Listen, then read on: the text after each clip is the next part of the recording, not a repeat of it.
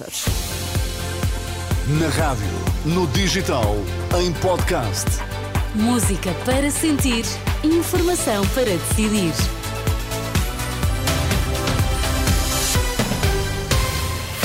Hora de ouvirmos as notícias. Bom dia, Sérgio Costa. Bom dia, O que é Teresa. que temos em destaque? Aumento de casos de violência, indisciplina e bullying nas escolas estão a ser escondidos por medo. Denúncia da FNE. 106 pessoas morreram afogadas em Portugal. Este ano, quase metade fora dos meses de verão. Vamos lá à edição das 10 com o Sérgio Costa.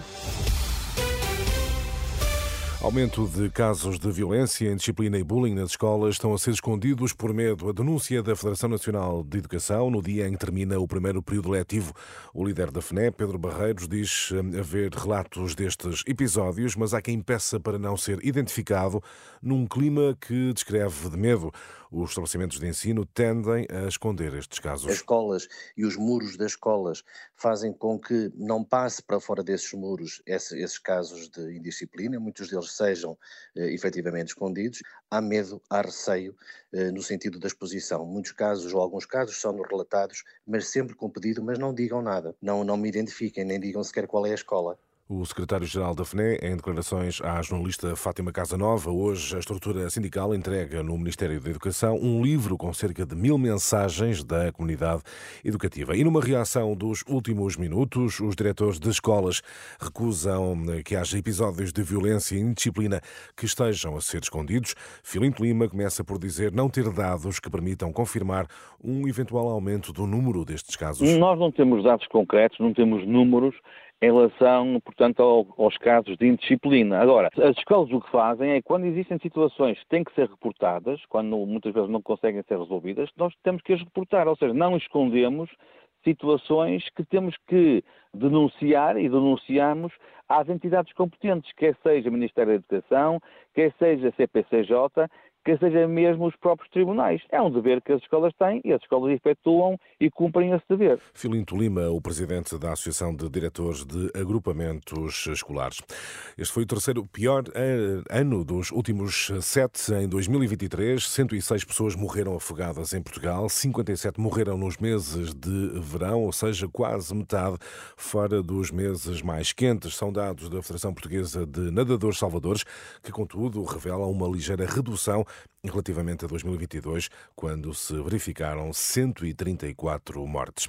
Para além do fim do IVA zero, o preço de bens essenciais eh, vai subir já a partir de janeiro. Alerta dos produtores que avisam que a instabilidade do mercado pode agravar ainda mais o quadro de aumentos. A Confederação dos Agricultores diz não haver razões para alarmismos. No entanto, Luís Mira aponta vários fatores que podem fazer subir o preço dos produtos. o fim do IVA zero, ora se em janeiro isso vai acabar, essa subida é, eu diria, imediata. Segunda questão, a compensação que existiu aos agricultores pelo aumento dos custos de produção e que também já terminou. E há um clima de instabilidade que podem vir a alterar tudo aquilo que é o preço dos produtos alimentares. Luís Mira, da CAP. Quanto maior a pressão sobre o Hamas, mais difícil se torna libertar reféns. Aviso deixado nas últimas horas pela presidente da Cruz Vermelha após um encontro com o primeiro-ministro de Israel. A responsável alerta que o Hamas é pouco sensível à pressão pública sobre a questão dos reféns.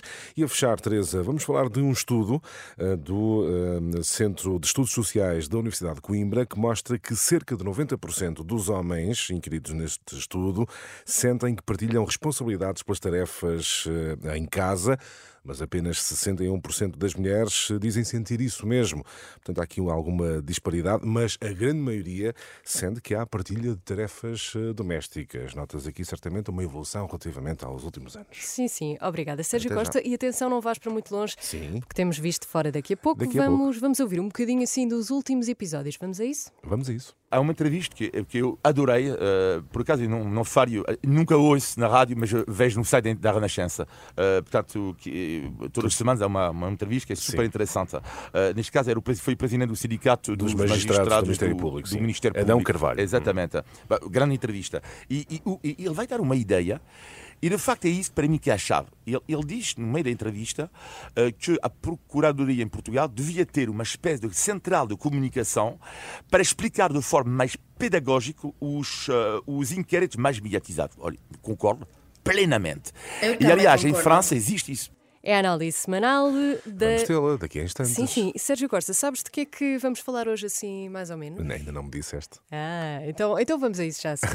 Ah, estás a falar do visto fora? Sim, sim, do ah, visto sim, fora. do Conselho Europeu. Pensava que ias falar de alguma. que estavas a perguntar sobre alguma coisa do teu programa. Desculpa. Não, não, eu agora achei que Vamos não querias falar- desvendar. eu não, não, pensei, vamos falar do Conselho Europeu, naturalmente, do, eh, enfim, do falta de entendimento global quanto às ajudas a Kiev e também dos mais recentes episódios da vida política nacional. Muito bem, que anda muito agitada. Sim, sem dúvida. Vamos a isso já Até a seguir. Até já, Sérgio Costa, Olivia Bonamici, Begonha e Niga estão à sua espera já a seguir para mais um Visto de Faro.